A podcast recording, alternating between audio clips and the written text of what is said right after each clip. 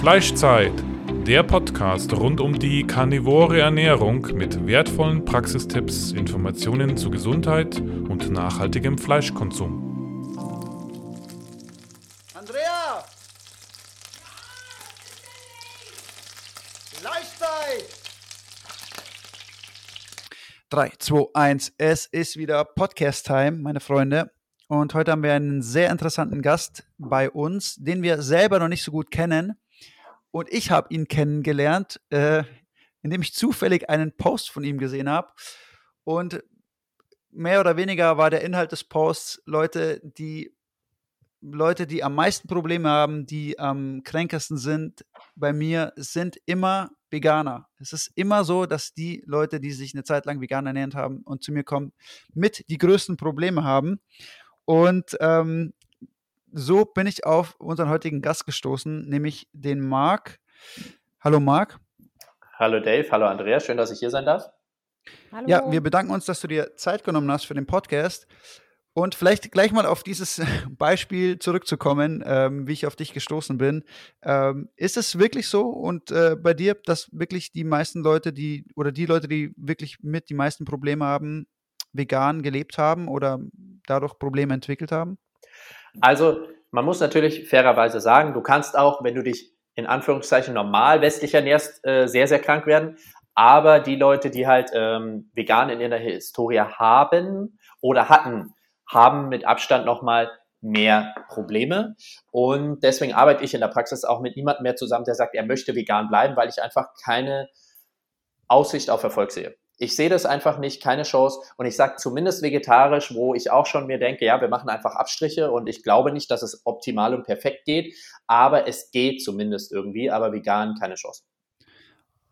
Okay, dann bringt es uns oder schlägt die Brücke zu dem, was du eigentlich machst. Also du bist Heilpraktiker. Vielleicht willst du mal ein bisschen mehr darüber erzählen, wie deine Arbeit aussieht, ähm, was du aktuell machst und wie du die Patienten behandelst, wen du da behandelst, in welchem Spektrum du, du sie behandelst. Das ist auch für mich jetzt oder für uns ganz interessant jetzt mal, weil wir selber noch nicht so viel über dich wissen. Ganz genau. Ähm, also ich habe einen Fokus vor allem auf Frauenheilkunde, aber ich behandle oft auch dann die Partner dazu, die Kinder dazu und ähm, arbeite aber eigentlich lieber mit Frauen in der Praxis. Und Unsere Arbeit würde ich als, auch wenn der Begriff etwas ausgelutscht ist, sehr ganzheitlich betrachten. Bedeutet, wir fangen immer am Fundament Körper an, eigentlich immer auf Zellebene, weil das Wichtigste ist, kann dein Körper in den Mitochondrien in der Zelle genug Energie herstellen? So wie wir alles im Leben mit Geld bezahlen, bezahlt der Körper oder braucht der Körper für jeden Vorgang ATP und Energie auf Zellebene. Egal, ob wir jetzt über Entgiftung reden, ob wir das Immunsystem besprechen, Verdauung, ähm, die Verarbeitung von Emotionen ist da auch ganz, ganz wichtig. Das heißt, das Fundament, auf dem ich immer anfange, ist der Körper. Kannst du auf Zellebene genug Energie herstellen? Dadurch beginnen wir immer mit Ernährung. Ähm, über das wir dann nachher noch ein bisschen genauer sprechen werden. Und dann mache ich eine Haarmineralanalyse, um zu gucken, wie sieht es mit Nährstoffen aus. Und anhand der Haarmineralanalyse, da kommen manchmal noch ein paar Blutwerte dazu, erstelle ich dann einen Therapieplan auf Nährstoffbasis, wo wir sagen, okay, wir wollen im adäquaten Maß die Energie des Patienten steigern. Aber nur in dem Maß, wie er damit umgehen kann, weil mehr Energie bedeutet auch mehr Entgiftung, mehr Verarbeitung von Emotionen. Wenn du die Energie zu schnell den Leuten steigerst, geht es denen manchmal richtig, richtig schlecht, weil die mit dem Ganzen nicht umgehen können, was da hochkommt. Das heißt, die Energie muss genauso gesteigert werden, dass es vorangeht, dass ein bisschen was rauskommt an Emotionen, Gifte und so weiter, aber die Leute halt ihren Alltag noch bewältigen können.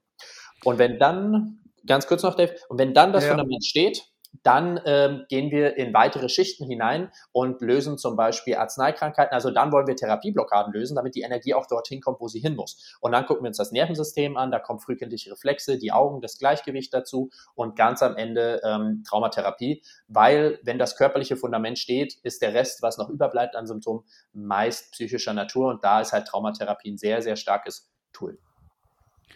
Okay, das klingt sehr interessant. Ich wollte nur, nur kurz eine Frage einwerfen. Welche Mineralstoffe schaust du dir denn bei dieser ähm, Haaranalyse an?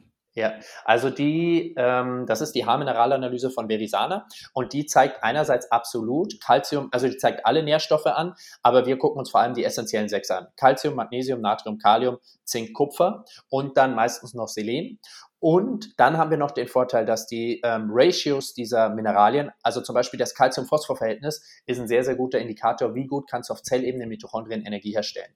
Das Natrium-Magnesium-Verhältnis und das Natrium-Kalium-Verhältnis sind sehr, sehr gute ähm, Verhältnisse, die mir Rückschlüsse über die Nebennieren geben. Also wie viel Cortisol kannst du noch herstellen und wie ist die Nebenniere als Organ selber da. Das Calcium-Kalium-Verhältnis wiederum sagt mir, wie gut funktioniert deine Schilddrüse. Und dadurch kann ich sehr, sehr gut sehen, okay, welches dieser Systeme hat Probleme. Und dadurch, dass es ja über Mineralien wieder gespielt ist, kann ich ja auch gleich sagen, daran setzen wir an. Weil wenn ich jetzt zum Beispiel im Speichel testen würde, dass du zu wenig Cortisol hast, dann wüsste ich zwar danach, okay, du hast zu wenig Cortisol, aber was mache ich denn jetzt? Weil ich möchte einerseits gar kein Cortison und Cortisol ergänzen, aber ich darf es als Heilpraktiker auch gar nicht, aber ich sehe es auch nicht als sinnvoll an, weil wir dann wieder nicht an die Ursache rangehen, sondern auch nur ein Symptom bekämpfen. Und die Haarmineralanalyse sagt mir, guck mal hier, Cortisol ist ein Problem, Schilddrüse, Energieproduktion ist ein Problem und anhand der Mineralien sehe ich auch gleich, was ist zu hoch, was ist zu niedrig und was kann ich da angehen. Okay, das ist wirklich sehr interessant. Ähm, jetzt würde ich, würde mich mal interessieren, wie bist du überhaupt zu deinem derzeitigen Beruf gekommen? Wie ist denn dein, dein Werdegang? Was hast du alles gemacht? Und ähm, ja, wie ist es dazu gekommen? Ich habe Lustigerweise haben wir im Vorgespräch gemerkt, dass wir uns eigentlich ähm, vielleicht flüchtig kennen oder vom Sehen her äh, kennen. Wir haben beide zur gleichen Zeit an der Uni Regensburg studiert und ich habe auch Lehramt studiert, Lateingeschichte. Aber ich war immer sehr, sehr sportlich und wollte eigentlich nie mit Nachhilfe mein Geld nebenbei verdienen, sondern habe hier in Regensburg als Trainer gearbeitet bei Streetfit und war da im Functional Trainingsbereich ähm, früh tätig und habe halt gemerkt, dass mich da sehr, sehr viele Themen interessieren und habe da mein ganzes Geld reingesteckt in Fortbildung. Erst nur im Trainingsbereich und dann halt immer mehr auch Thema Ernährung, Darm, Hormone.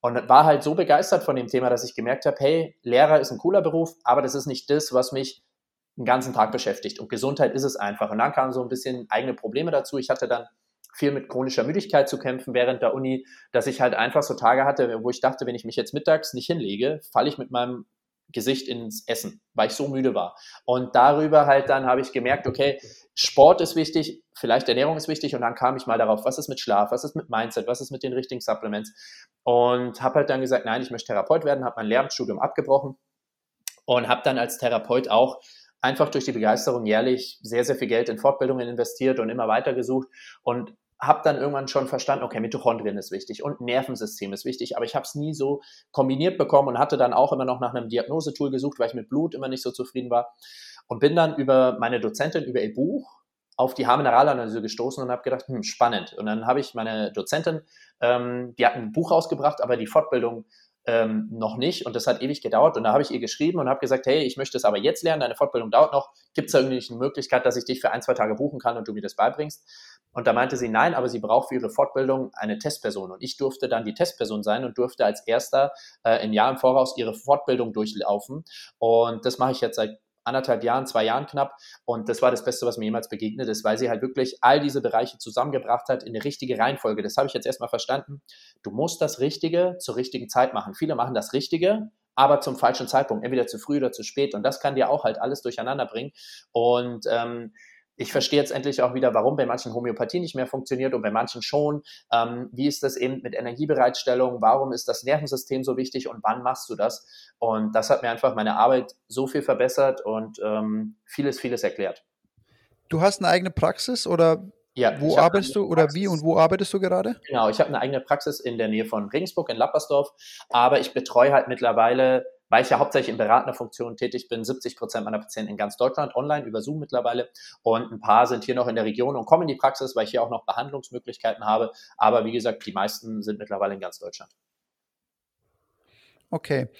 Jetzt würde mich mal interessieren, wie sieht denn deine eigene Ernährung aus? Auf was greifst du zurück? Ähm, und vielleicht auch, wie kombinierst du es mit Sport? Was trainierst du? Wie viel trainierst du? Vielleicht kannst du uns da einfach mal ein bisschen Einblick geben. Das wäre, glaube ich, mal ganz interessant, wie du mhm. selber äh, isst und trainierst oder was du machst, um deine Gesundheit aufrechtzuerhalten. Ja, also ich habe eigentlich einen sehr, sehr, sehr hohen Anteil hochqualitativer tierischer Produkte einfach in der Ernährung. Also ich würde sagen, das macht bei mir 70, 75 Prozent meiner Ernährung ist hochqualitative tierische Produkte über ähm, sehr, sehr gutes Fleisch, über Butter, über Eier, über Schafs- und Ziegenkäse, was ich mit drin habe. Das macht den Großteil meiner Ernährung aus, würde ich sagen.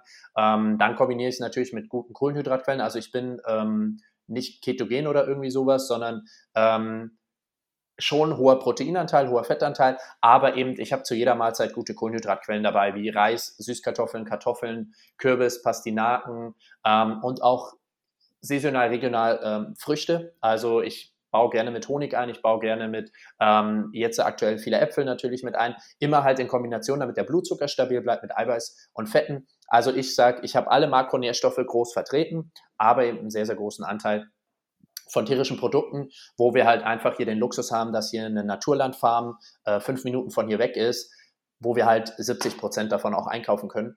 Und das ist ein sehr, sehr großer Luxus. Und Training, ähm, ich freue mich, weil ich halt sehr, sehr viel arbeite, wenn ich zwei bis dreimal die Woche hinbekomme, eine halbe, dreiviertel Stunde intensiv, wo ich viel ähm, im Krafttrainingsbereich natürlich mache. Mit, ähm, ich arbeite, trainiere sehr, sehr viel selber mit Sandbags. Ähm, was mir ein Kumpel äh, beigebracht, ja nicht beigebracht hat, aber wir haben das so gemeinsam entdeckt. Das ist von StrongFit ähm, sehr, sehr stark inspiriert.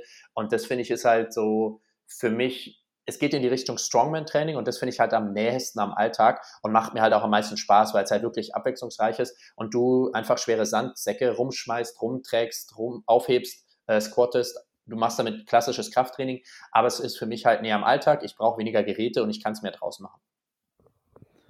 Okay wie kam bei dir mal irgendwann ein Wandel in der Ernährung oder wie lange machst du das schon? Wie, wie sah es denn davor aus und ähm, wo hast du die meisten Erkenntnisse gewonnen eigentlich in Bezug auf Ernährung? Ja, also bevor ich äh, wirklich tief in das Thema eingestiegen bin, war ich selbst zehn Monate vegan, weil ich halt immer schon sehr ähm, ein sehr großer Öko war. Die Umwelt war mir immer sehr am Herzen und da habe ich halt oft immer gelesen, ja, vegan soll gesünder sein. Da dachte ich, ja, probierst das einfach mal aus. Ähm, ich war immer schon der Ausprobiertyp. Und dann habe ich zehn Monate vegan gelebt und mich immer tiefer in das Thema eingefuchst und halt irgendwann gemerkt, oh scheiße. Also da sind ja so viele Sachen, die da überhaupt nicht vorkommen. So viel kann ich ja gar nicht supplementieren. Das kann ja nicht Sinn der Sache gewesen sein. Und habe halt dann so, wann war das? 2017 war das ungefähr. Ist das halt, wie gesagt, von vegan mehr in dieses ähm, eher, ja, wirklich animal-based reingerutscht. Und ähm, davor war das halt, bevor es vegan war, war es halt so westlich Standard. Also ich, meine Eltern schauen halt oder haben zumindest früher gar nicht drauf geschaut. Ich habe mich halt wirklich katastrophal ernährt. Also ich war immer schon sehr, sehr dünn. Ähm, ich war eher immer, ja, zu dünn und konnte halt einfach essen, was ich wollte. Und auch zur Schulzeit, wenn ich mich da zurückerinnere, da habe ich halt wirklich fünf Donuts am Tag gefühlt gegessen und nur sowas. Und dann ist es halt, ja, von dem zu vegan und dann ist es eher so eben in die Richtung Paleo ich würde es jetzt so als eine gute Paleo-Sache beschreiben, obwohl wir halt, wie gesagt, manchmal einfach auch ein bisschen äh, Buchweizen drin haben, ein bisschen Schafs- und Ziegenmilchprodukte. Also in die Richtung geht's. Hast du gesundheitliche Verschlechterungen in den zehn Monaten verspürt, weil wir natürlich viele Leute auch bei uns haben, die auch mhm. eine Zeit lang vegan gelebt, äh, gelebt, haben. Ich unter anderem natürlich auch eine, eine Zeit lang. Und äh, wir haben ganz viele Leute, die dann schon nach kurzer Zeit gesundheitliche Verschlechterungen verspürt haben. Bei manchen hat es ein bisschen länger angehalten. Wie war es denn bei dir? Hat, hast du in den zehn Monaten was gemerkt oder war es für dich wirklich nur so aus rationaler Sicht, ey, ich supplementiere so viel, es macht keinen Sinn und dann war es für dich auch irgendwie der logische Schritt in eine andere Ernährungsform oder hast du auch Probleme bekommen damit? Ähm, das Thema ist, ich habe mich damals noch nicht so krass viel mit meiner Gesundheit beschäftigt dass ich, also ich kann jetzt nicht ehrlich sagen, dass es mir viel, viel schlechter ging. Ähm, aber ich kann, es kann auch sein, dass sich das schleichend in den zehn Monaten entwickelt hat und mir ist es einfach leider nicht aufgefallen, weil ich mich damals noch nicht so sehr damit beschäftigt habe. Also ähm, es ist jetzt wirklich nicht so, als wären mir die Haare ausgefallen, das nicht. Und es war ein sehr, sehr großer rationaler Grund. Und ich bin auch sehr, sehr dankbar, weil ich genug äh, Blödsinn in meinem Leben mit meiner Gesundheit gemacht habe über Medikamenteneinnahme und was weiß ich alles, dass ich froh bin, dass es mich nicht so sehr zerschossen hat. Aber ähm, ich glaube, das hat natürlich auch damit reingespielt, ähm, dass ich dann in diese chronische Müdigkeit gerutscht bin. Okay, also du hast äh, schon auch, also die, war das so ein chronisches ähm, Erschöpfungssyndrom schon fast oder, oder würdest du ähm, jetzt nicht so? Ähm, nee, so krass war es nicht. Chronisches Erschöpfungssyndrom ist ja wirklich, ähm, dass du einen ganzen Tag platt bist. Ähm, das war eher so ähm, eine, ja, eine schon recht fortgeschrittene Nebennierenfehlfunktion, würde ich es ne nennen. Also so Nebennierenfehlfunktion Stufe zwischen zwei und drei, wo du halt dann so ein ganz, ganz krasses Nachmittagstief hast und äh, ohne Mittagsschlaf nicht rauskommst. Das war's dann bei mir. Okay. Wie hast du dann da im ersten Schritt entgegengewirkt und wie bist du das Ganze angegangen? Ähm, leider auch eben, weil ich noch nicht so einen Plan hatte, nicht sehr systematisch. Also ich habe dann, bin dann in das Thema Biohacking gekommen und dann habe ich halt überall so ein bisschen was ausprobiert. Ich habe ein bisschen an meinem Schlaf rumgedoktert, ich habe ein bisschen an der Ernährung rumgedoktert, ein paar Supplemente genommen, aber halt auch nicht sehr gezielt und ähm, hatte dann einige Verbesserungen, aber halt nicht so durchschlaggebend. Also meine Hauptsymptome über Haut, äh, Energie und Verdauung sind dann trotzdem noch ein bisschen vorhanden geblieben. Und erst als ich jetzt die Arbeit wirklich meiner Dozentin entdeckt habe und mit dem Schema, wo ich meine Patienten behandle, auch mich selbst behandelt habe, habe ich jetzt durchschlaggebende ähm, Erfolge, muss ich sagen. Also, dass ich wirklich ähm, konstant Energie habe und keinen Mittagsschlaf mehr brauche, um den Tag zu überstehen, dass ich meine Verdauung immer mehr Tage habe, wo die wirklich fast perfekt ist und Haut wird auch immer besser. Ähm, ich bin mit dem Ganzen auch noch nicht durch, aber jetzt wirklich erst seit einem Jahr, seit ich das so meiner Dozentin folge, merke ich selber, dass sich da deutlich was tut. Vielleicht beschreibst du es mal so, auf welchen Säulen ist das aufgebaut für dich oder im, auch mit den Leuten, die du mhm. betreust? Mhm. Auf welchen Säulen baust du da das, dieses, dieses Konzept auf oder was mhm. ist wichtig? Also als erstes, wie gesagt, was viele, ich sehe halt, dass es eigentlich zwei Lager so grob gibt. Es gibt die, die Lage des Körpers, die sagen, ja, Nährstoffe und alles ist körperlich und die die Psyche und Emotionen komplett vernachlässigen und wiederum die spirituelle Richtung, die komplett den Körper vernachlässigt. Und ich sage, du brauchst einen gesunden Geist in einem gesunden Körper, aber du musst mit dem Körper anfangen. Das heißt, für mich gehört halt so, du musst regelmäßig essen, du musst ähm, dich jedes Mal gut ernähren, du musst halt deine Nährstoffe zusätzlich nehmen. Dann musst du halt einfach schauen, hast du einigermaßen gute Tagesroutine. Bewegst du dich genug unterm Tag? Schläfst du genug? Also ich schlafe jede Nacht fast zehn Stunden. Ich komme, ich merke einfach, unter zehn Stunden geht es mir nicht so gut, vor allem jetzt im Winter, wo es die ganze Zeit dunkel ist. Und ähm, da sehe ich halt einfach, vor allem wenn du beim Heilungsaspekt noch nicht so weit bist, brauchst du eigentlich mehr Schlaf. Und dann, wie gesagt, baue ich halt regelmäßig noch so Sachen ein wie Entgiftungsmaßnahmen. Ich gehe regelmäßig in die Sauna. Ähm, ich mache regelmäßig Kaffeeeinläufe, sowas. Und dann musst du halt, wenn das Fundament steht und du deine Routinen hast, dann musst du halt in der Therapie weitergehen. Das in der Therapie muss nicht jeder machen, aber wenn man schon merkt, okay, man kommt selber nicht mehr aus seinem Schlamassel raus, dann finde ich, sollte man da ein bisschen nachhelfen. Und dann kommt als erstes, dass wir homöopathisch ähm, Arzneikrankheiten ausleiten. Also wir entgiften Cortison, wir entgiften bei Frauen die Pille, wir entgiften Antibiotika, Impfungen und sowas. Das ist ein ganz, ganz großer Schritt, wo ich viele Blockaden lösen sehe. Dann gehen wir zu frühkindlichen Reflexen. Frühkindliche Reflexe ist, wenn wir als Babys im Mutterleib sind, entwickeln sich eigentlich bei uns Reflexe, die uns die Geburt und die ersten Lebensmonate erleichtern sollen. Ab einem gewissen Alter sollen diese Reflexe aber wieder integriert werden, dass du diese Reflexe nicht mehr hast. Und bei vielen von uns sind im Erwachsenenalter viele dieser Reflexe noch vorhanden, weil die nicht richtig integriert wurden. Und dann hast du Reflexe, die bei gewissen Situationen immer wieder aktiviert werden, immer wieder aktiviert werden. Und jedes Mal, wenn die aktiviert werden, erzeugen die Stresshormone. Das heißt, du hast einen Stressor in deinem Leben, den du gar nicht bemerkst, der dir gar nichts bringt, aber der konstant Cortisol und Adrenalin ausschüttet. Und da kannst du halt spezielle Tests machen, gucken, welche Reflexe sind noch aktiv. Und dann kannst du Übungen machen, um die zu integrieren, dass die irgendwann nicht mehr vorhanden sind und kein Stressor mehr sind.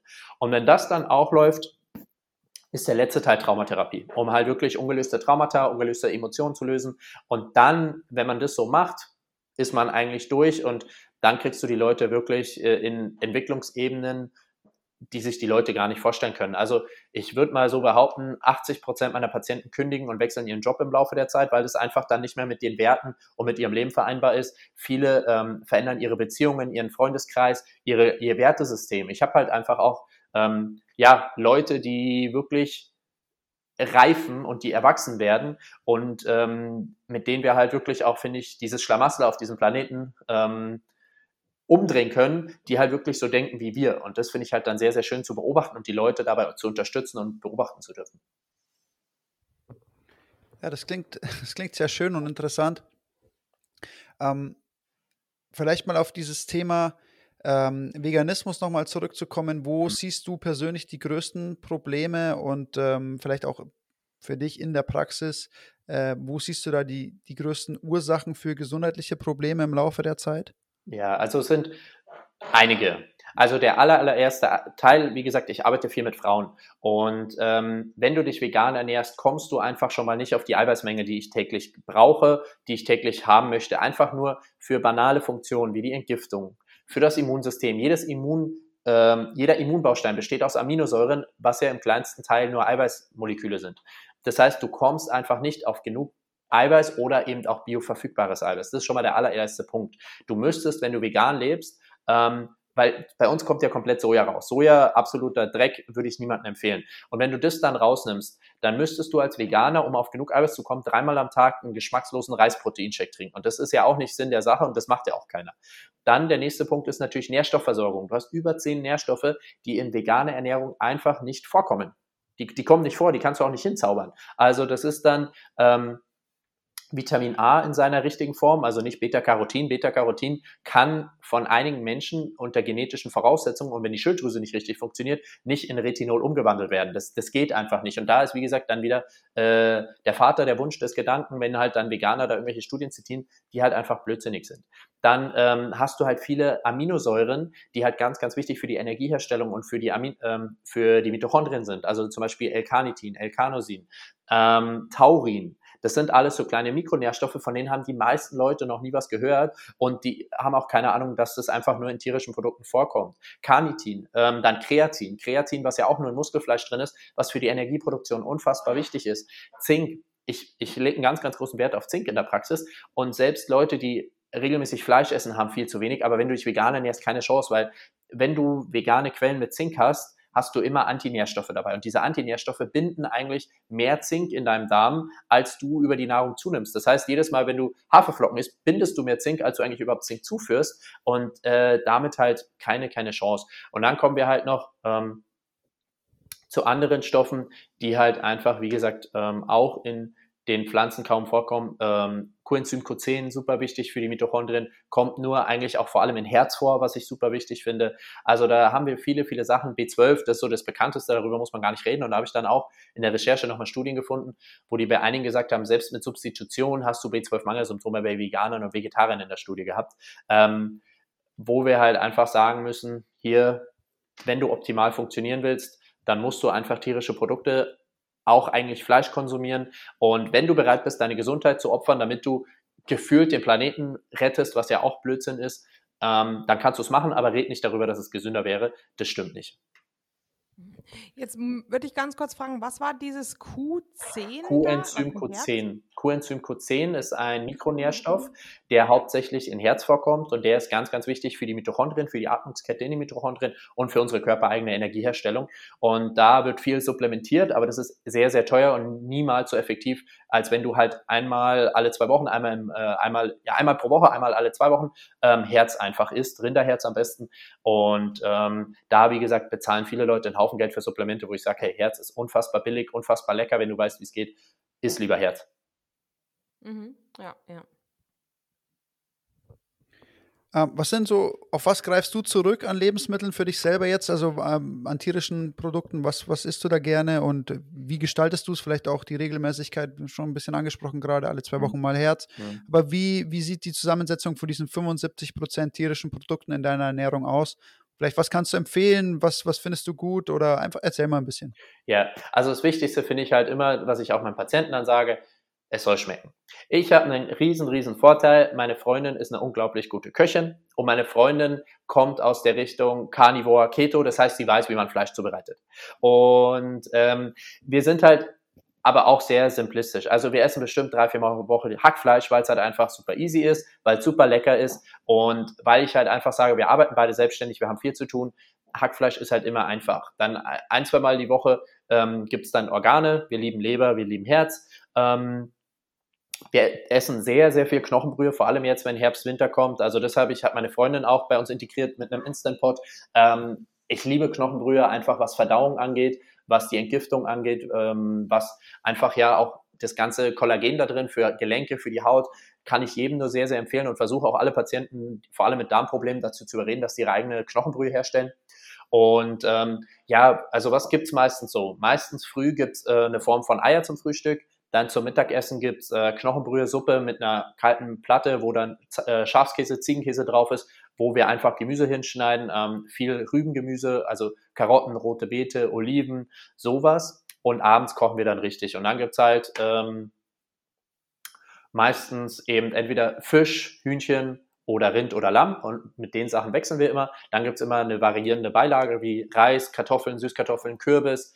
Ähm, wir lieben, weil meine Freundin kommt aus Kolumbien, wir lieben auch Kochbananen und äh, Maniok. Das finde ich auch super, super lecker und habe das Glück, dass sie das mit einbaut.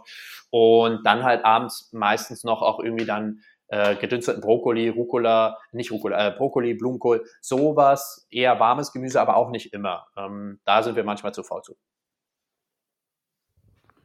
Okay.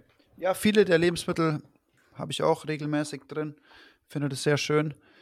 Also ich fände es jetzt schon ganz interessant, ähm, wenn du uns nochmal diese Verhältnisse erklären könntest von diesen ähm, Haarmineralanalysen. ja. Weil ich habe die, ich die auch vor einiger Zeit gemacht und habe überhaupt nicht auf das Verhältnis geachtet. Und dann gibt es hier auch so eine Aufstellung, Entschuldigung, ja, äh, toxische Verhältnisse, ja. Ähm, tief annehmen und dann hoch. Ähm, ähm, ja, erklär doch mal ganz mhm. kurz nochmal. Also ganz, ganz wichtig, diese Verhältnisse, über die ich spreche, die sind nur aussagekräftig, wenn man die Haarmineralanalyse bei Verisana gemacht hat. Bei anderen äh, Anbietern kenne ich es nicht und da wissen wir nicht, ob das das 1 zu 1 widerspiegelt. Ähm, also das erste Verhältnis, also wir wissen halt einfach, dass wenn der Körper ähm, zum Beispiel sehr, sehr viel Cortisol ausschüttet, schüttet er halt gewisse Mineralien verliert er auch über Schweiß, Urin und über die Haare dadurch halt auch. Und dadurch haben wir halt einfach Rückschlüsse über diese Verhältnisse auf den Hormonstatus. Und ich habe das jetzt bei vielen Patienten nachgeprüft, ähm, die dann auch parallel mit Blutwerten oder Speicherwerten kamen. Und die Haarmineralanalyse hat immer das Empfinden des Patienten deutlich besser wiedergespiegelt. Das heißt, anhand seiner Symptome habe ich ja schon ungefähr eine Ahnung, okay, in welchem Zustand der Nebennieren befindet der sich jetzt zum Beispiel. Oder wie sieht es mit der Schilddrüsenfunktion aus? Und die Verhältnisse in der Haarmineralanalyse haben das immer sehr, sehr gut wiedergespiegelt. Und wie gesagt, das erste Verhältnis sagt aus, wie gut kann der Körper in den Mitochondrien Energie herstellen oder wie viele Mitochondrien hat er noch ungefähr. Das zweite Verhältnis sagt, gibt den Status der Nebennieren ungefähr an, also wie gut steht das Organ, die Nebennieren, per se als sich da. Das dritte Verhältnis sagt an, wie gut funktioniert die Schilddrüse oder wie gut können die Schilddrüsenhormone an der Zelle andocken und wirken. Das nächste Verhältnis gibt mir Rückschlüsse über ähm, Östrogen-Progesteron-Verhältnis bei Frauen. Bei Männern ist es Östrogen-Testosteron-Verhältnis. Das nächste Verhältnis ist, ähm, wie gut kann der Körper Cortisol ausschütten? Ist er schon bei zu wenig oder schüttet er gerade zu viel aus oder genau in der Mitte, genau richtig? Das vorletzte Verhältnis ist, wie gut kann dein Körper mit Insulin umgehen und wie gut kann dein Körper mit Kohlenhydraten umgehen. Und das letzte sagt so ein bisschen was über den Sauerstofftransport aus, aber das ist nicht so wichtig und aussagekräftig, das vernachlässigen wir meistens. Und dann sehe ich anhand der Haarmineralse, okay, wie ist Energie auf Zellebene, wie ist es mit den Nebennieren, wie ist es mit ähm, Kohlenhydraten, wie ist es mit der Schilddrüse und wie ist es mit dem Hormonverhältnis. Und das auf einen Blick und halt plus dass ich dadurch, dass es halt Mineralien sind, ja direkt Action Steps habe. Also ich kann sofort einen Nährstoffplan erstellen, der deine Nebennieren unterstützt, der deine Schilddrüse unterstützt, was du halt genau brauchst. Mhm. Das heißt, die Leute bekommen dann Supplemente? Genau, die bekommen einen Nährstoffplan äh, anhand ihrer Werte und nach drei bis vier Monaten testen wir nach. Mhm. Und ähm, von wegen ähm, ja, ATP-Produktion, da muss ich natürlich auch immer wieder an Pflanzenöle denken. Ja. Was ähm, ist da dein ähm, Stand dazu? Also was ich allen Patienten immer sage ist, Worauf ich mit Abstand selbst am meisten achte, ist, dass ich Pflanzenöle male.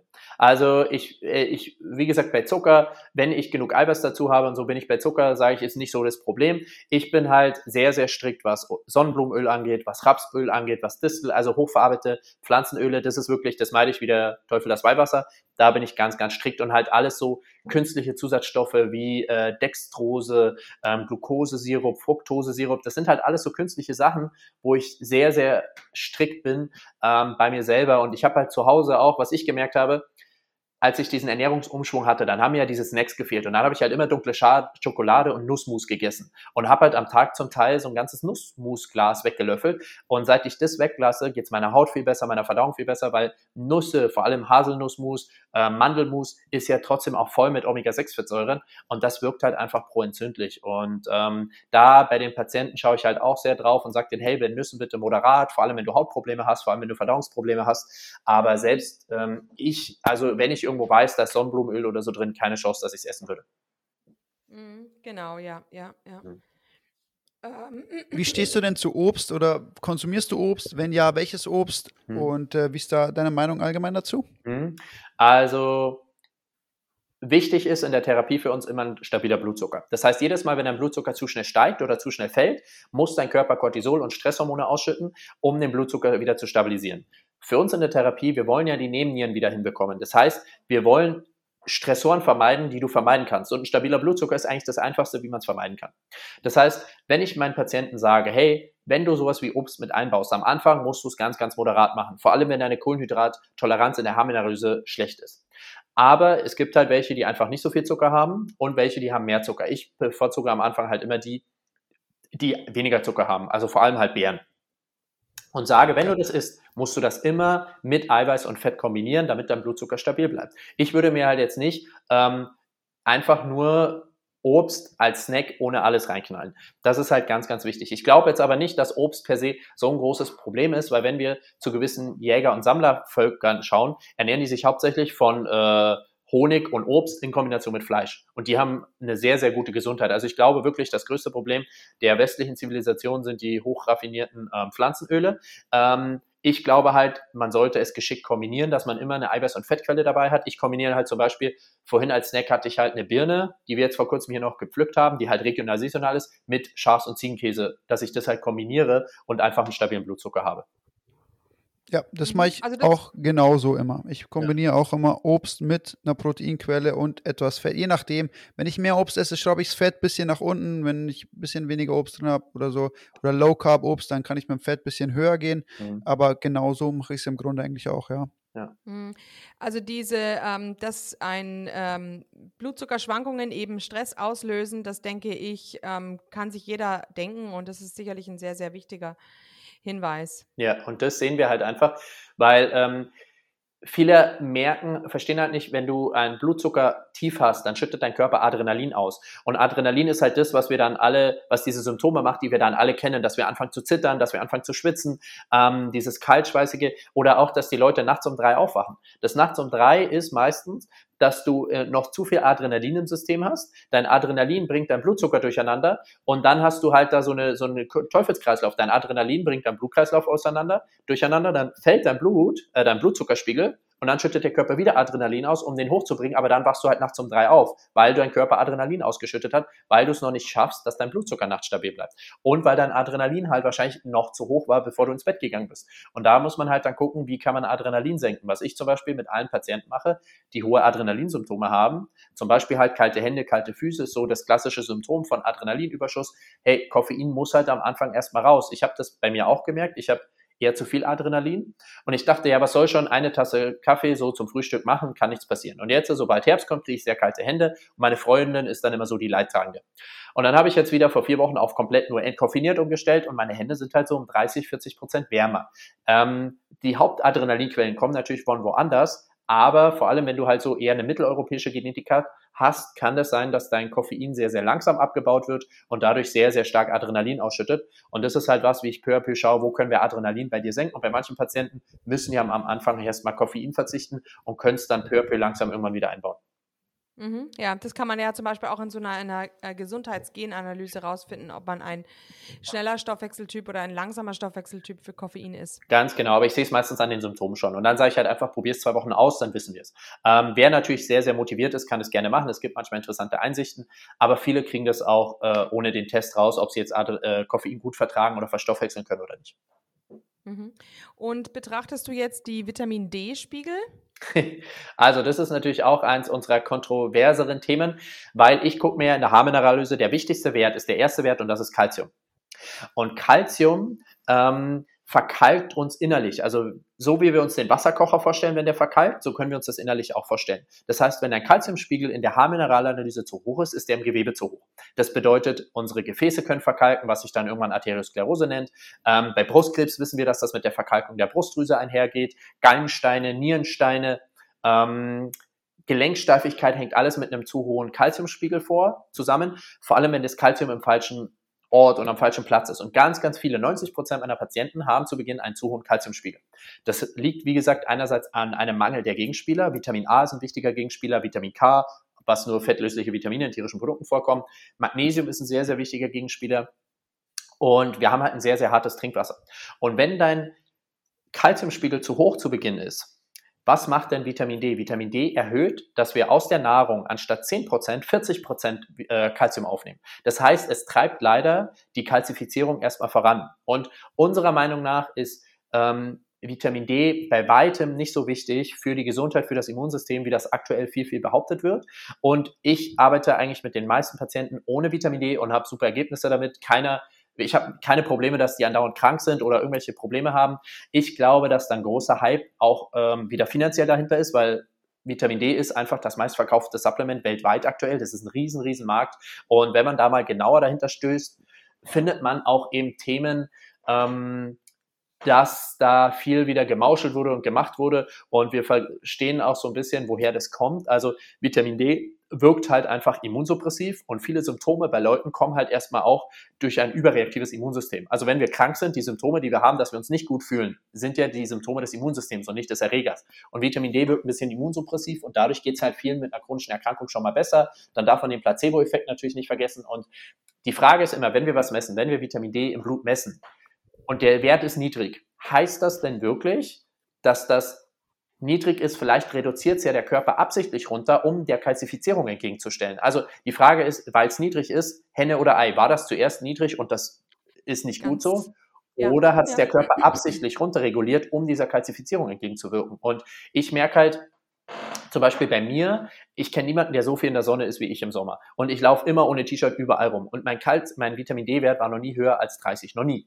Aber mhm. ich, ich kenne niemanden, der so viel in der Sonne ist wie ich. Und ähm, zum Beispiel auch der Vitamin D-Wert, den wir messen, hängt ganz, ganz viel mit Magnesium zusammen, weil Magnesium das Enzym ist, was Vitamin D in diese Form, die wir messen, ähm, konvertiert. Und wenn du Magnesiummangel hast, dann, also dieser Vitamin D-Spiegel korreliert meiner Meinung nach besser mit Magnesium als mit Vitamin D. Ich bin ein Riesenfan von Sonne, ich bin ein Riesenfan von in die Sonne gehen. Wir haben viele UV-Lampen bei uns zu Hause und sowas, aber mir geht es vor allem, ich bin sehr, sehr kritisch, was diese orale Substitution von Vitamin D angeht, seit ein, zwei Jahren und habe das jetzt in der Praxis mit allen Patienten auch beobachten dürfen, dass es halt niemandem schlechter geht, nur weil wir es nicht machen. Ja, also da, genau das habe ich auch in meinem Buch geschrieben, dass im Grunde eine Korrelation natürlich best äh, mhm. besteht. Kranke Leute haben extrem niedrige Vitamin mhm. D-Spiegel, aber ähm, das heißt ja nicht, dass wenn man den Vitamin D-Spiegel jetzt durch Supplementation mhm. erhöht, dass die Leute dadurch alle gesund werden. Ne? Ja, ja. Ähm, äh, und ähm, ähm, ja, das andere, was wir jetzt gerade äh, ein bisschen besprochen hatten, ähm, Calcium. Spiegel, wenn der eben, äh, es ist eben auch das Wichtige, dass das Calcium eben wirklich auch in den Körper geleitet wird. Also ja, das wäre jetzt vielleicht auch mal eine grundsätzliche Sache, wenn wir ohnehin über diese Haarmineralanalyse sprechen, für die Zuhörer, die da vielleicht sich noch nicht im Klaren darüber sind, was ist eigentlich der Unterschied zwischen der Blutabnahme und so einer Haarmineralanalyse? Mhm. Was kann man da, warum kann das vielleicht mehr aussagen als eine Blutanalyse? Also der Körper möchte ja im Blut immer die Homöostase erhalten. Das heißt, der Spiegel ist im Blut eigentlich immer relativ konstant, aber das Speicher spiegelt halt nicht so gut den Speicher wieder. Und im Haar sehe ich besser, was korreliert mit dem Gewebe, was mit dem Speicher besser korreliert. Das heißt, ich sehe besser, was ist wirklich im Speicher noch vorhanden, als im Blut. Im Blut fallen viele Werte wirklich erst ab, wenn gar nichts mehr vorhanden ist und das ist sehr, sehr, sehr spät. Das heißt, da sehe ich einfach besser Speicherfunktion als Blut. Und Blut unterliegt ja doch sehr, sehr starken Tagesschwankungen. Und im Haar sehe ich halt im Durchschnitt die letzten drei Monate. Also was war die letzten drei Monate los und nicht nur heute tagesaktuell, wo du das abnimmst. Und das muss ich halt einfach sagen, korreliert besser mit dem Empfinden der Patienten und eben auch mit dem Verlauf des Patienten. Also das kann ich aus Erfahrung jetzt sagen, obwohl es eben natürlich äh, schulmedizinisch nicht anerkannt ist und keine Studien dazu gibt, weil es halt einfach finanziell nicht so interessant ist für große Lobbys. Mhm, ja. Ähm, was ich jetzt auch in einem Buch vor kurzem gelesen habe, ähm, zu Karies, also zu, mhm. zu, zur Zahn- und Knochenbildung, dass da eben gerade das Calcium-Phosphor-Verhältnis so wichtig ist. Ja. ja, und das ist ja das, was dieses Calcium-Phosphor-Verhältnis ist eben auch das erste Verhältnis, was ja hm, die Energieproduktion angeht. Und das Thema ist halt wirklich auch ein Beispiel von mir, bevor ich mein Leben halt so geändert habe, wie es aktuell ist, jedes Mal, wenn ich zum Zahnarzt gegangen bin, bohren, Loch. Jedes Mal. Ich habe so viele Füllungen. Seit drei Jahren, ich habe nicht ein Loch mehr. Nicht ein Loch. Ich war jetzt erst wieder bei meiner Zahnärztin, weil mir eine Füllung leider eine alte rausgebrochen ist. Und sie hat halt dann mal wieder nach einem Jahr alles nachgeschaut. Nicht mal ein bisschen Zahnstein, nix. Und Zahnkaries und Zahngesundheit hat zu 90 Prozent mit Nährstoff, mit Ernährung und Lebensstil zu tun und 10 Prozent ist vielleicht noch dann richtige Pflege.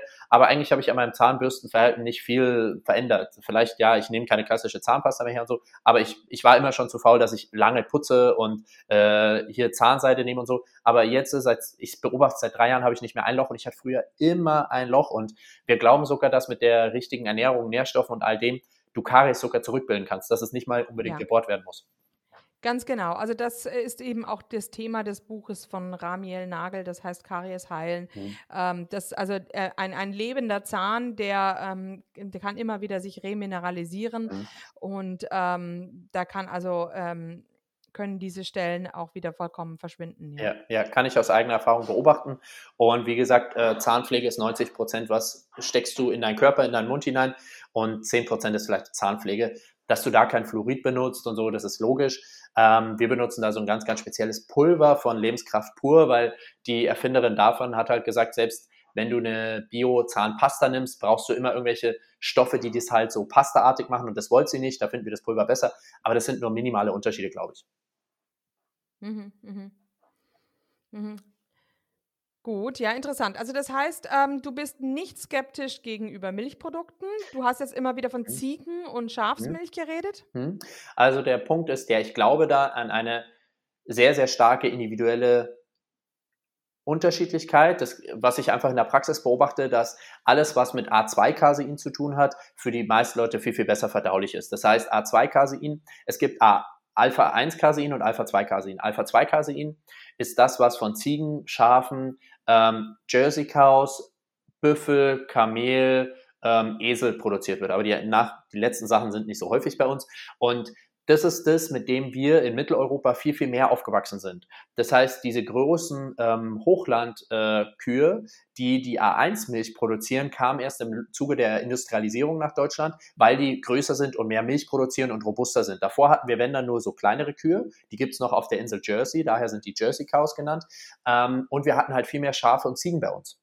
Und deswegen ist unsere Genetik viel mehr an dieses Casein gewohnt. Und die meisten Leute haben kein Problem mit Laktose, sondern mit dem Casein. Und ähm, wenn die Leute dann auf A2-Casein umstellen, da gibt es halt auch mittlerweile immer mehr ähm, Kühe in Deutschland wieder, die das auch, wo die Farmen das speziell fördern. Aber wie gesagt, wenn die Leute erstmal auf Schaf- und Ziegenmilch und Käseprodukte umstellen, geht es vielen schon mal deutlich besser. Es gibt auch Leute, die damit noch Probleme haben. Das muss man dann individuell rausfinden. Aber für die meisten habe ich das Gefühl, dass es eine gute Quelle auch von Retinol zum Beispiel ist, also von bioverfügbarem Vitamin A und halt einfach eine gute Eiweißquelle ist. Aber das muss man so ein bisschen individuell austesten. Mhm. Also, hm, was ich jetzt bisher mitbekommen habe, ähm, ist es bei den Studien so, dass eigentlich Milchprodukte grundsätzlich ähm, nicht schlecht abschneiden, mhm. bis auf pasteurisierte Milch. Also mhm. eigentlich ist es so, von der, von, denn ähm, im Grunde bei pasteurisierter Milch sind ja im Grunde die Enzyme abgetötet, die mhm. Bakterien abgetötet. Mhm. Ähm, und das führt wohl zu extrem, ist wohl extrem mit Krebs auch ähm, mhm. zu korrelieren. Ähm, während jetzt ähm, alle anderen Produkte, also Quark, Joghurts und so weiter, nicht so kritisch sind. Zumindest was jetzt eben, also ich glaube, da geht es vor allem um die Krebskorrelation yeah, auch. Yeah. Auf alle Fälle, also von pasteurisierter Kuhmilch sollte man, glaube ich, in jedem Falle immer die Finger von lassen. Yeah, ähm, ja. Und sonst muss man vielleicht schauen, ja. wie man eben was verträgt. Genau, da gibt es halt auch noch spannende Sachen. Also das, der Punkt ist der, je gesünder wir sind, desto besser kann der Körper immer wieder alle Enzyme bilden, damit wir das abbauen können. Wenn jemand jetzt ganz, ganz schwer krank ist, würde ich erstmal auch Schafs- und Ziegenmilchprodukte rauslassen, weil die wahrscheinlich noch nicht so gut verdaulich sind. Wir haben zum Beispiel auch das Glück, dass unsere kleine Farm, von der ich erzählt habe, dass die wirklich ähm, ihre Produkte nur ganz, ganz leicht homogenisieren, also nur wirklich minimalst erhitzen und sonst gar nichts damit machen. Es ist eigentlich wie Rohmilch, was wir von denen bekommen und auch Rohmilch-Käseprodukte.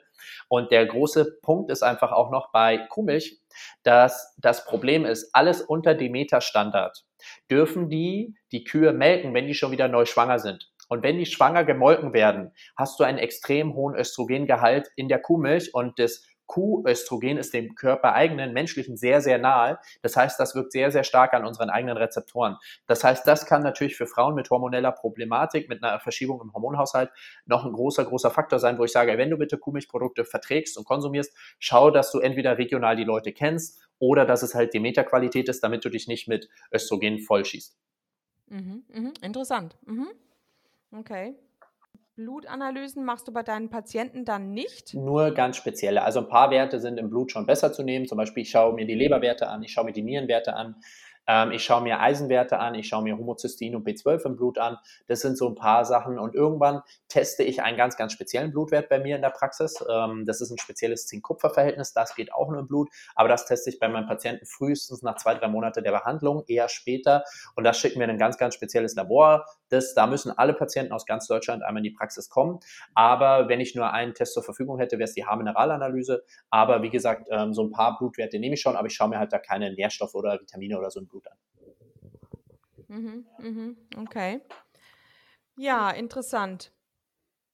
Hm, man kann ja mit dieser Haarmineralanalyse auch ähm, toxische ähm, Metalle ähm, betrachten. Also ähm, gehst du da auch darauf ein, wenn jemand jetzt eine Schwermetallbelastung hat? Wie stehst du dann zum Beispiel auch zu Fisch, also mhm. zu Meeresprodukten? Mhm. Also der Punkt ist der, wenn jemand einen sehr, sehr hohen Kalziumwert zum Beispiel zu Beginn hat und ein äh, schlechtes Verhältnis bei Calcium-Phosphor hat, also eine schlechte Energieproduktion, dann wird da automatisch auch die Entgiftung gedrosselt sein. Das heißt, nur weil da die Werte in der toxischen ähm, Auswertung am Anfang niedrig sind, heißt das nicht, dass das nicht voll ist. Das kann einfach sein, dass der Körper das nicht ausscheidet. Ganz oft beobachte ich, dass diese Balken bei den toxischen Verhältnissen erst im Laufe der Therapie hochgehen, weil der Körper überhaupt erst die Energie hat zu entgiften. Ähm, wenn dann natürlich jetzt am Anfang schon Blei, Quecksilber, ähm, Arsen sehr, sehr hoch ist, gucke ich einfach, okay, kommst du irgendwo damit in Kontakt? Also wenn jetzt zum Beispiel jemand einen sehr hohen äh, Quecksilberwert hat, frage ich natürlich nach Fischkonsum und sage, hey, ähm, ich würde auf jeden Fall keinen Thunfisch essen. Ähm, ich würde bei kleinen Fischen bleiben und ich würde das maximal zweimal die Woche machen. Aber ähm, komplett drauf verzichten würde ich jetzt nicht. Bei Arsen rede ich mit denen über den Reiskonsum. Es gibt Leute, die essen unfassbar viel Reis und haben gar keine Arsenprobleme und manche, die essen keinen Reis und haben hohe Arsenprobleme. Das heißt, bei Arsen gibt es so ein bisschen eine genetische Varianz, wie gut können wir den ähm, Arsenwert entgiften und da, da rede ich halt einfach nur ganz kurz drauf. Aber wenn die Leute den Rest in, hinbekommen und ihre Nährstoffe auffüllen, an ihren anderen Stressoren arbeiten und es schaffen, immer mehr in den Parasympathikus zu kommen, kommt der Körper eigentlich mit der Entgiftung gut hinterher. Das merke ich auch immer, wenn wir zum Beispiel an anderen Stressoren arbeiten, und der Körper dadurch, weil diese Stressoren runtergehen, mehr Energieressourcen zur Entgiftung frei hat, machen wir eigentlich gar nicht speziell mit der Entgiftung, aber die Leute merken, hey, ich entgifte auf einmal wieder mehr. Meine Haut wird kurz mal schlechter, mein äh, Schweiß- und Uringeruch verändert sich, was immer so Entgiftungszeichen sind, wo wir eigentlich sagen, hey, wir haben gar nichts mit Entgiftung gemacht, wir haben zum Beispiel am Nervensystem gearbeitet und die Augenfunktion verbessert. Aber weil die Augenfunktion sich verbessert, hat der Körper mehr Energie übrig und kann die wieder mehr in Entgiftung stecken. Und ich habe halt extrem viele Patienten mittlerweile, die haben dann äh, vorher bei anderen Therapeuten so in Infusion bekommen, um zu entgiften, zum Beispiel DMPS, DMSA und dann ging es denen immer, immer schlechter danach. Und daran habe ich halt einfach auch in der Praxis gemerkt, das ist nicht der Weg, wo, den ich gehen möchte und chronisch in, äh, kranke Patienten an Infusionen äh, anschließen, weil das löst einfach nicht das Problem. Warum sind denn die Schwermetalle überhaupt da? Und mhm. das ist halt ein Thema. Okay, jetzt habe ich mir gleich ein paar Punkte aufgeschrieben, ein paar weitere Fragen. Mhm. Also erstmal, ähm, was sagst du, wenn der Uranspiegel ein bisschen erhöht ist? Schwierig. Also ich habe das, ähm, es gibt halt Zusammenhänge, dass der Uranspiegel auf ähm, Quecksilber versteckt hinweisen kann. Aber ähm, ich habe bisher ansonsten noch nichts bei meinen Patienten feststellen können. Bei manchen ist der extrem hoch. Und bei manchen ist der halt gar nicht auffällig und ich kann dir bisher noch nicht erklären, woran es liegt. Für mich ist es ein allgemeines Symptom von einer schlechten Entgiftungsfähigkeit, wenn das der Fall ist. Und da müssen wir das einfach ein bisschen mehr unterstützen. Aber es ist für mich kein spezieller Hinweis auf irgendeine Einnahme oder irgendwas. Mhm, mhm, okay. Ja. Dann hast du jetzt gesagt, wenn wir den pa wir müssen den Parasympathikus in den Griff bekommen. Ich glaube, da sprichst du jetzt gerade über dieses Calcium-Phosphor-Verhältnis, weil das ja durch die Hormone, ähm, ich glaube Osteokalzin oder so, mhm. im, aus dem Parasympathikus ähm, geleitet wird. Kann das sein oder gesteuert wird? Mm, also der Punkt ist halt der, das ist so eine gewisse Kaskade. Also wenn das Calcium-Phosphor-Verhältnis nicht passt, dann hast du wahrscheinlich meistens einen Energiemangel. Energiemangel bedeutet Stress. Durch Stress aktivierst du halt eher die Nebennieren. Das heißt, wenn du einen Energiemangel hast, kommst du eher in den Überlebensmodus, in den Stressstoffwechsel. Das heißt, dein Körper schüttet vermehrt Adrenalin und Cortisol aus. Und dann bist du ja vermehrt im, Paras im, im Sympathikus. Und du kommst halt einfach nicht mehr in den Parasympathikus, wenn du einen Energiemangel hast, weil dein Körper die ganze Zeit denkt, oh scheiße, Energiemangel, wir müssen uns auf äh, Stress vorbereiten. Und deswegen hast du halt da so eine Kaskade, die da mit einhergeht und die meisten Leute halt chronisch im Sympathikus sich befinden, auch wenn sie manchmal eben schon erschöpft sind. Und dann, was passiert denn nur im Parasympathikus? Rest and Digest. Das heißt Verdauung, Immunsystem, Fortpflanzung, Persönlichkeitsentfaltung und Entwicklung. Dafür hast du ja nur ähm, Ressourcen übrig, wenn du im Parasympathikus bist. Und ähm, die meisten befinden sich aber chronisch im Sympathikus. Und dann sagt der Körper, okay, wir müssen alle unsere Ressourcen fürs Überleben verwenden, aber eine schöne Haut ist nicht wichtig, Fortpflanzung ist ja auch nicht wichtig. Wenn du die ganze Zeit, der Körper denkt, wir rennen jetzt hier vom Tiger davon oder wir bereiten uns auf eine Hungersperiode vor, dann möchte der sich jetzt nicht fortpflanzen. Dann möchte der einfach nur überleben und davonlaufen können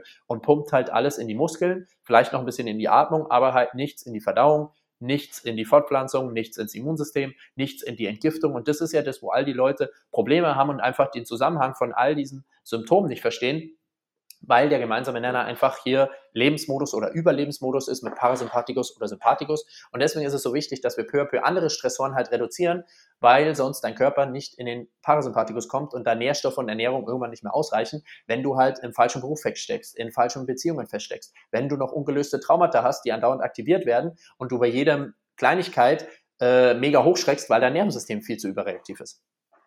Mhm, mhm. Okay, gut. Also diese Begriffe Sympathikus und Parasympathikus, die habe ich überhaupt nicht gekannt bisher. Ah, okay, also Parasympathikus ist der, also unser, unser Nervensystem hat zwei Äste.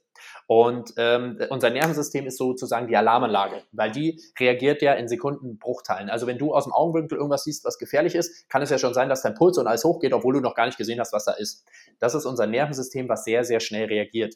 Und unser Hormonsystem dagegen reagiert viel, viel langsamer über das Blut, aber dafür halt stärker. Und das sind so die zwei Achsen. Und unser Nervensystem ist sozusagen unser, äh, unsere Alarmanlage, die immer checkt, bin ich sicher, bin ich gerade sicher, bin ich gerade sicher. Das ist un unser Nervensystem macht das. Und wenn das Nervensystem entscheidet, ja, wir sind sicher, können wir verdauen. Dann können wir uns fortpflanzen. Und wenn unser Nervensystem aber sagt, nein, wir sind nicht sicher, wir müssen entweder fight or flight, wir müssen davonlaufen oder kämpfen, dann befinden wir uns im Sympathikus. Das ist der eine Ast, der eben für Kampf oder Flucht zuständig ist. Und dann haben wir noch den dritten Ast, das ist ein Teil des Parasympathikus, aber das ist eher der parasympathische Teil, der für die Schockstarre zuständig ist. Weil in der Natur, wenn unser Nervensystem entscheidet, Kampf oder Flucht, sieht nicht nach Erfolg aus. Das heißt, dass der Gegner ist zu groß zum Kämpfen oder wir können nicht davonlaufen, ist die letzte Chance, das wir auch ja bei Tieren beobachten, die äh, das sich totstellen, diese Schockstarre. Und das ist ein anderer Teil des Parasympathikus, in dem befinden sich dann auch viele Patienten. Die sind in der Schockstarre und es ist wie eine Art Lähmung. Das sind die, die ähm, wirklich wie so wandelnde Zombies rumrennen und die gar keine Emotionen mehr so richtig haben. Die sind nicht richtig glücklich, aber auch halt nicht richtig traurig. Und dann musst du die erstmal aus dieser Schockstarre erstmal überhaupt wieder in Fight oder Flight bekommen und aus Fight oder Flight dann wieder in Rest and Digest. Und ähm, da sehen wir halt, dass viele Patienten mir dann irgendwann berichten, hey Marc, ich habe an zwei Tagen genau das gleiche gegessen, an einem Tag habe ich super Verdauungsprobleme und am anderen nicht, weil halt einfach die dieser das Nervensystem Stress so sehr sich auf die Verdauung auswirken, dass Ernährung ein wichtiger Teil, aber auch nicht alles ist. Und wenn du halt, wie gesagt, dann den Sympathikus aktivierst, werden deine Verdauungsorgane nicht richtig mit Energie und Blut versorgt. Und dann kann es sein, dass du dich perfekt ernährst und trotzdem halt Blähungen bekommst oder Durchfall oder was auch immer, weil du dich einfach eher im Sympathikus befunden hast durch andere Stressoren. Mhm, okay. Jetzt hast du auch von der Augenfunktion mhm. geredet. Was meinst du da? Mhm. Also, unser Nervensystem, von dem ich ja gerade gesprochen habe, ist unsere Alarmanlage. Und unsere Alarmanlage, unser Nervensystem bekommt Input aus den Augen, aus dem Gleichgewichtssinn und aus unserer Haut zum Beispiel. Also all diese Reize kommen über diese Sinnesorgane in unser Nervensystem und aus all den Informationen wird gerade herausgeleitet, bin ich sicher. Und wenn jetzt zum Beispiel unsere Augen ein Problem haben und nicht richtig funktionieren, was bei vielen von uns der Fall ist, und da geht es nicht nur darum, hast du eine Brille oder nicht, du kannst auch Augenprobleme ohne die Brille haben. Und wenn da die ganze Zeit mangelnde Informationen oder falsche Informationen in unser Nervensystem kommen, ist das natürlich Stress, weil wenn du dir jetzt vorstellst, du siehst nicht richtig, weiß ja dein Nervensystem nicht, hey, ist es da hinten ein Tiger oder ist es ein Hund? Also, weil man sich nicht sicher ist, entscheidet man lieber, ja, um sicher zu gehen, das ist lieber ein Tiger als ein Hund und ich aktiviere mal mehr Stresshormone. Das heißt, wenn deine Augen nicht richtig funktionieren oder auch dein Gleichgewicht sind, bei vielen Leuten hat das Gleichgewicht große Probleme und jeder Schritt ist sozusagen Stress für deinen Körper, weil dein Körper denkt, hey, bei jedem Schritt, wir könnten fallen, wir könnten fallen. Und unser Nervensystem, das Wichtigste ist, zu überleben. Und Stürze waren eine große, große Gefahr für unser Überleben. Das heißt, wenn dein Gleichgewicht nicht richtig funktioniert, dann kann jeder Schritt ein Stress für deinen Körper sein. Und dann aktivierst du halt die ganze Zeit ja den Sympathikus. Und ähm, Gleichgewicht kannst du zum Beispiel, so typische Symptome für Gleichgewicht sind, ähm, wird dir zum Beispiel schlecht, wenn du ähm, im Auto auf, auf dein Handy oder, auf, oder lesen würdest. Wird dir äh, Reiseübelkeit. Sowas sind halt typische Gleichgewichtssymptome. Oder kannst du dich ganz entspannt äh, auf ein Bein stellen und deine Augen schließen. Wenn das schon ganz, ganz gefährlich für dich ist, oder halt ganz, ganz wackelig für dich ist, hast du einfach Probleme mit dem Gleichgewicht. Und das kann einfach zum Beispiel davon kommen, dass es durch diese frühkindliche Reflexe nicht richtig entwickelt wurde, dass du einen Sturz hattest, dass du beim Sport eine raufbekommen hast oder unsere Augen. Unsere Augen werden halt einfach nicht mehr richtig gefördert, weil wir nur noch auf Bildschirme gucken und unsere Augen gar nicht mehr so richtig brauchen. Und dadurch degenerieren die und unser Nervensystem kriegt halt mangelnden Input. Und dadurch befindet sich halt immer in einem Stresszustand, weil es mangelnde Informationen von der Außenwelt bekommt, ob wir gerade sicher sind oder nicht. Mhm, mhm, okay. Dann hast du noch von Infusionen gesprochen, die andere Leute bei anderen mhm. Heilpraktikern bekommen. Sind das diese Vitamininfusionen, die im Moment so in sind? Nein, nein. Also ich rede hauptsächlich von der Entgiftung über Infusionen. Das ist, ähm, sind spezielle Schwefelverbindungen. Das ist DMPS, DMSA vor allem, aber auch ähm, ah, jetzt fällt mir Alpha-Liponsäure. Und ähm, DMPS und DMSA ist verschreibungspflichtig, also das wird meistens von Ärzten gemacht, ähm, aber auch von manchen Heilpraktikern. Und ähm, ich habe halt da einfach zu oft beobachtet, dass es Leuten richtig, richtig schlecht davon ging. Und dann sagen halt manche, ja, der hat das falsch gemacht, das musst du so machen und so. Also da gibt's halt auch große Widersprüche. Und ich habe mir halt einfach immer gedacht, der oberste Leitspruch der Medizin ist ja, first do no harm, als erst keinen Schaden anrichten. Und wenn ich mir nicht zu 100% sicher bin, dass ich dir mit dem das Richtige gebe und gut tue, lasse ich es halt weg. Siehe Vitamin D, sehe, ich gebe zum Beispiel deswegen auch kein Omega-3-Supplements. Da gibt es auch zu viele Daten meiner Meinung, dass das eben auch Schaden anrichten könnte, genauso wie ähm, die anderen schlechten Pflanzenöle. Und bei diesen Infusionen habe ich halt einfach ähm, auch diese Erfahrung gemacht, dass es manchen Patienten noch schlechter danach ging und habe gesagt, nein, das kann nicht der, der, der, die Lösung sein. Und ich habe halt mehr verstanden, okay, warum hat denn die Person überhaupt Entgiftungsprobleme? Und meistens ist es, weil die Person gar nicht in den Zustand kommt, dass sie entgiften kann, durch zu viele Stressoren. Mhm, mhm. Okay, ja, interessant. Ähm, also, jetzt hast du gerade ähm, von den Schwefelverbindungen hast du noch irgendwas. Da wollte ich dir noch nein, zustimmen, aber das weiß ich jetzt wieder nicht. Also, Auf alle Fälle, was hältst du denn von diesen Vitaminspritzen? Das ist, ich höre das also jetzt mhm. die ganze Zeit unter Kollegen, die also, ähm, äh, die mir dann sagen, ja, Andrea, wenn du gegen Corona vorbeugen willst, musst du Vitaminspritzen nehmen. Mhm. Ich sage dann immer, ich esse Leber, mhm. ähm, mir geht's gut. Ja. Ähm, was hältst du denn davon? Also grundsätzlich bin ich ein großer Fan von Ergänzungen. Ich bin der Meinung, dass egal wie perfekt wir uns ernähren, ohne gezielte Ergänzung kommen wir nicht mehr ganz, ganz genau hin. Und ich habe sehr, sehr viele Menschen mittlerweile getestet und ich habe in meinem Umfeld ja viele, die wirklich alles in der Gesundheit richtig machen, sich perfekt ernähren, auf alles achten. Aber ich habe halt einfach gemerkt, okay, anders geht's nicht. Mit Infusionen oder Spritzen hm, habe ich irgendwie einfach auch nicht so die großen Erfahrungen Preis-Leistung gemacht. Also ich bin halt mehr der Fan, okay, ähm, ergänze oral, hab das zu Hause, weil dann bist du unabhängig vom Therapeuten. Ähm, ich habe mit Infusionen, also wenn du jetzt äh, zum Beispiel eine akute Erkältung hast und hast jemanden, der kann dir akut eine Vitamin C-Infusion geben, kann es sein, dass die Erkältung auf einmal weg ist, also wenn die noch im Kommen erwischt wird. Aber ansonsten glaube ich, dass es halt ähm, einfach, ja, auch da um viel Geld geht und ähm, würde das zum Beispiel, also wo ich es halt auch sinnvoll erachten könnte, ist bei alten Menschen. Alte Menschen, die einfach vergessen, ihre Kapseln zu nehmen. Alte Menschen, wo der Verdauungstrakt kaum noch funktioniert und du das nicht mehr richtig aufspalten kannst. Und da würde ich sagen, hey, gib dem einmal eine Woche eine gute Infusion, wenn du das möchtest. Aber bei vielen ist ja in dann auch schon der Zug abgefahren in dem Alter. Da würde ich es für sinnvoll erachten. Aber ansonsten sage ich, hey, ähm, wenn du eine gute Quelle hast, kannst du oral substituieren, ähm, was ein großer Baustein bei uns in der Therapie ist. Mhm. Also mein Einwand ähm, bezüglich dieser Vitamine, die mhm. gespritzt werden, ist der, den ich grundsätzlich gegenüber all, allen Formen von Spritzen habe. Ähm, wenn man Nährstoffe nicht über den eigentlich für uns vorgesehenen Weg, nämlich über unseren mhm. Verdauungstrakt ähm, zu sich nehmen möchte, dann tut man ja eigentlich auch dem Körper, ähm, also etwas zuführen auf eine Art und Weise, äh, wie er überhaupt nicht sich darauf vorbereiten kann. Äh, diese ganzen Stoffwechselwege werden ja im Grunde ausgespart. Also wer weiß, ob das überhaupt jemals da ankommt, wo es ankommen sollte. Deshalb bin ich da grundsätzlich sehr skeptisch. Das Immunsystem wird umgangen, ähm, ja. sind ja vielleicht auch noch Trägerstoffe ähm, da dran, von denen man nicht weiß, wie gut die dem Körper tun. Definitiv. Also ich bin auch bei Infusionen mittlerweile halt skeptisch, weil die meisten ja doch auch von big großen Pharmaunternehmen hergestellt werden und wer weiß, was da eben noch für Füllstoffe und so mit drin sind. Du hast außerdem ja auch aus den ganzen Infusionsbehältnissen Plastik, was da mit reinkommt. Ähm, ich kenne Leute, die haben gute Erfahrungen damit gesammelt in der Praxis und ich weiß nicht, wenn du halt vielleicht wirklich ganz, ganz, ganz schwer krank bist und ganz krasse Mängel hast, dass es dann einen guten Push für den Anfang sein kann. Ich mache es nicht in der Praxis. Ähm, ich glaube, es geht anders. Ähm, das mit dem Aspekt der Künstlichkeit sehe ich auch so, aber manchmal denke ich mir halt auch, okay, es ist aber auch nicht künstlich, dass wir uns jetzt äh, hier über einen Computer unterhalten und Strahlung ist auch so ein großes Thema. Ähm, ich habe es immer mit dem Kopf und ich sehe deine Punkte sehr, sehr gut. Ich mache es auch nicht in der Praxis, aber für manche Leute könnte ich mir vorstellen, dass es am Anfang okay ist. Mhm, mhm, ja. Ähm, genau, und die, ähm, genau, das war noch eine Sache, die Supplementation mit dem, mit dem Omega-3, ähm, da ist eben immer die kritische Geschichte, ist das schon ranzig, was man da zu sich nimmt?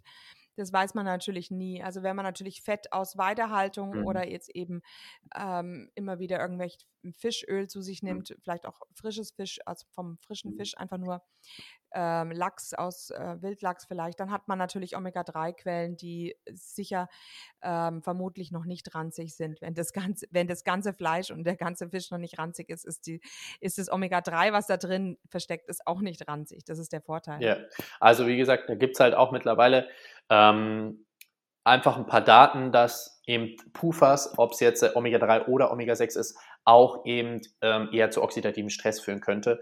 Und ähm, wenn man sich halt mal die Geschichte von Omega-3-Supplementierung angeht, war das halt wirklich, man hatte ein Abfallprodukt, Fischöl und dachte sich, was machen wir damit? Und dann hat man halt ähm, so da auch wieder seine Medien darum kreiert, dass man halt damit Geld verdienen konnte. Und da bin ich halt einfach immer ein bisschen skeptisch. Ich sehe, dass es auch ohne geht und ich denke mir auch, hey, wir in Mitteleuropa, wo sollten wir denn so viel Fisch herbekommen haben, wie man mit dem Fischöl substituieren sollte? Das, das macht für mich einfach keinen Sinn.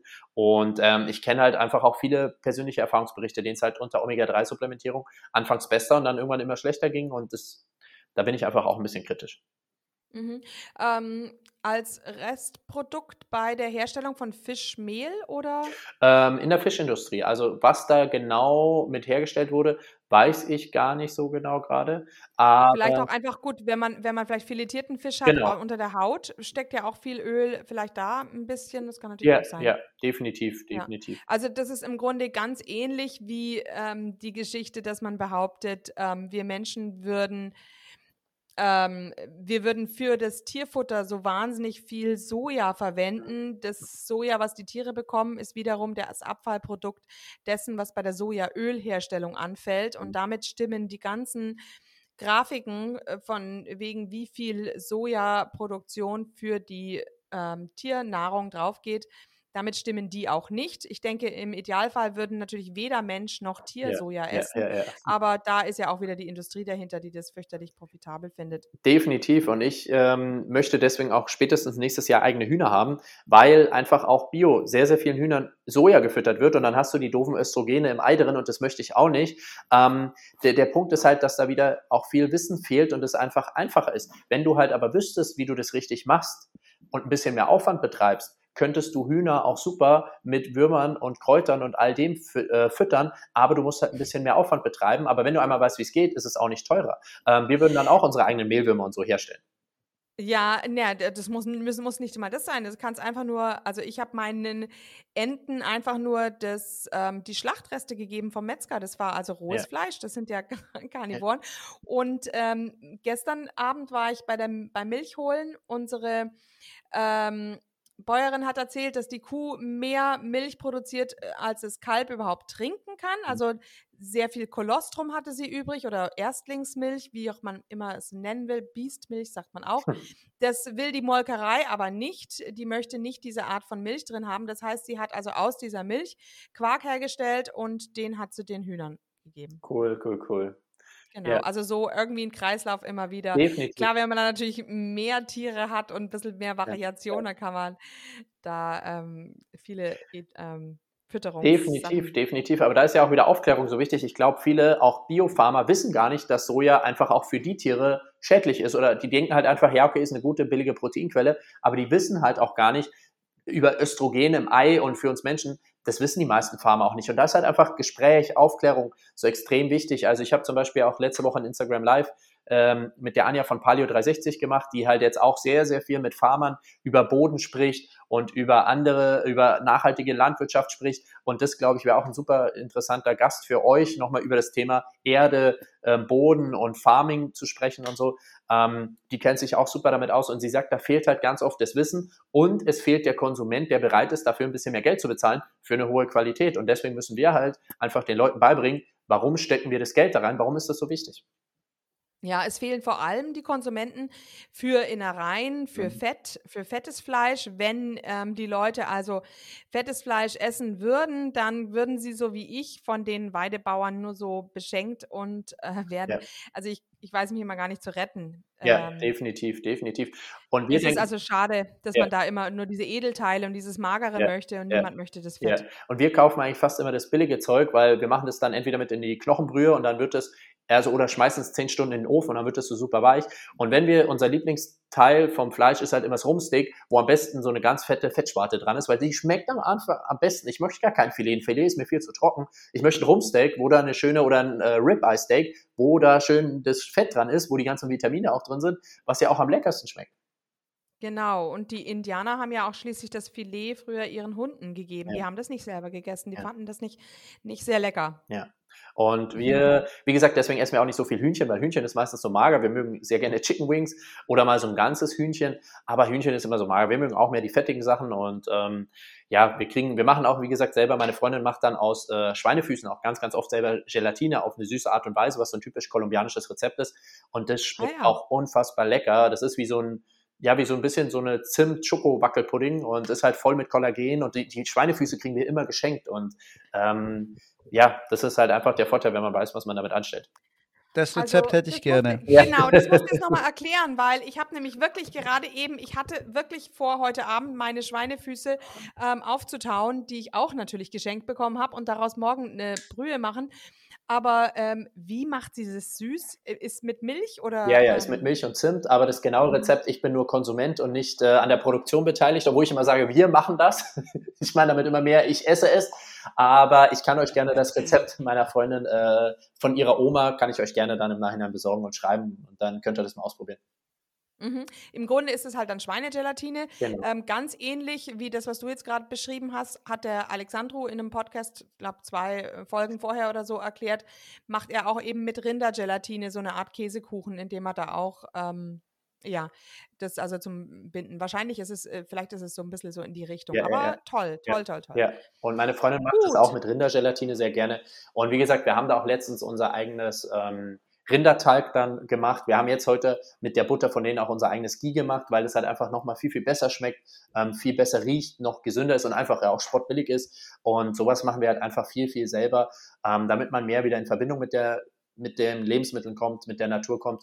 Und das ist uns halt einfach ein wichtiger Aspekt. Da muss man einfach ein bisschen mehr Aufwand betreiben, aber es lohnt sich. Und das war ja auch früher einfach so, dass man viel mehr Zeit damit verbracht hat in Familien, dass man viel mehr Geld für Lebensmittel prozentual ausgegeben hat. Und wir Deutschen sind halt so die Lachnummer der EU, weil wir am wenigsten Geld für Lebensmittel ausgeben und halt dann uns wundern, warum wir so schlechte Qualität haben. Also ganz ehrlich, ich müsste eigentlich so gut wie gar kein Geld für Lebensmittel ausgeben, weil ich eigentlich fast alles geschenkt bekomme. Ähm, beziehungsweise sogar die Schlachtreste, die mein Hund isst, die schmecken echt lecker. Mhm. Das sind drei Euro das Kilo.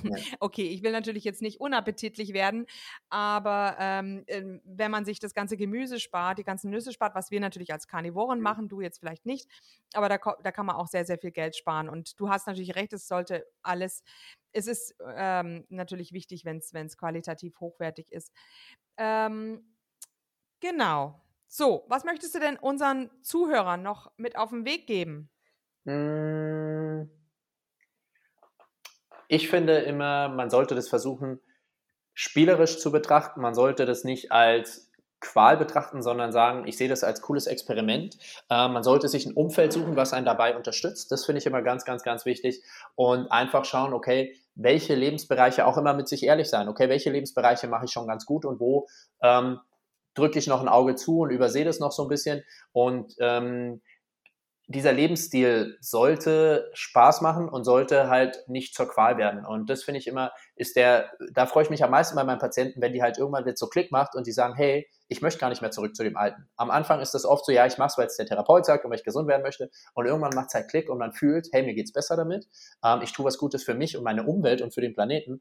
Und das freut mich dann immer so. Und wenn dann so diese Neugierde kommt, diese Kreativität kommt und das so ausprobiert wird und dann man sich so ein Umfeld schafft von Freunden, wo das halt gemeinsam gelebt wird, ähm, freue ich mich immer am meisten. Und dann, dann kann man das auch für den Rest seines Lebens machen. Sonst, ist, sonst denkt man die ganze Zeit, boah, ich würde gern das essen, ich würde gern das machen. Und dann wird das ganz, ganz schwer. Und halt da seine Sichtweise zu verändern, ist ein ganz, ganz entscheidender Punkt, finde ich.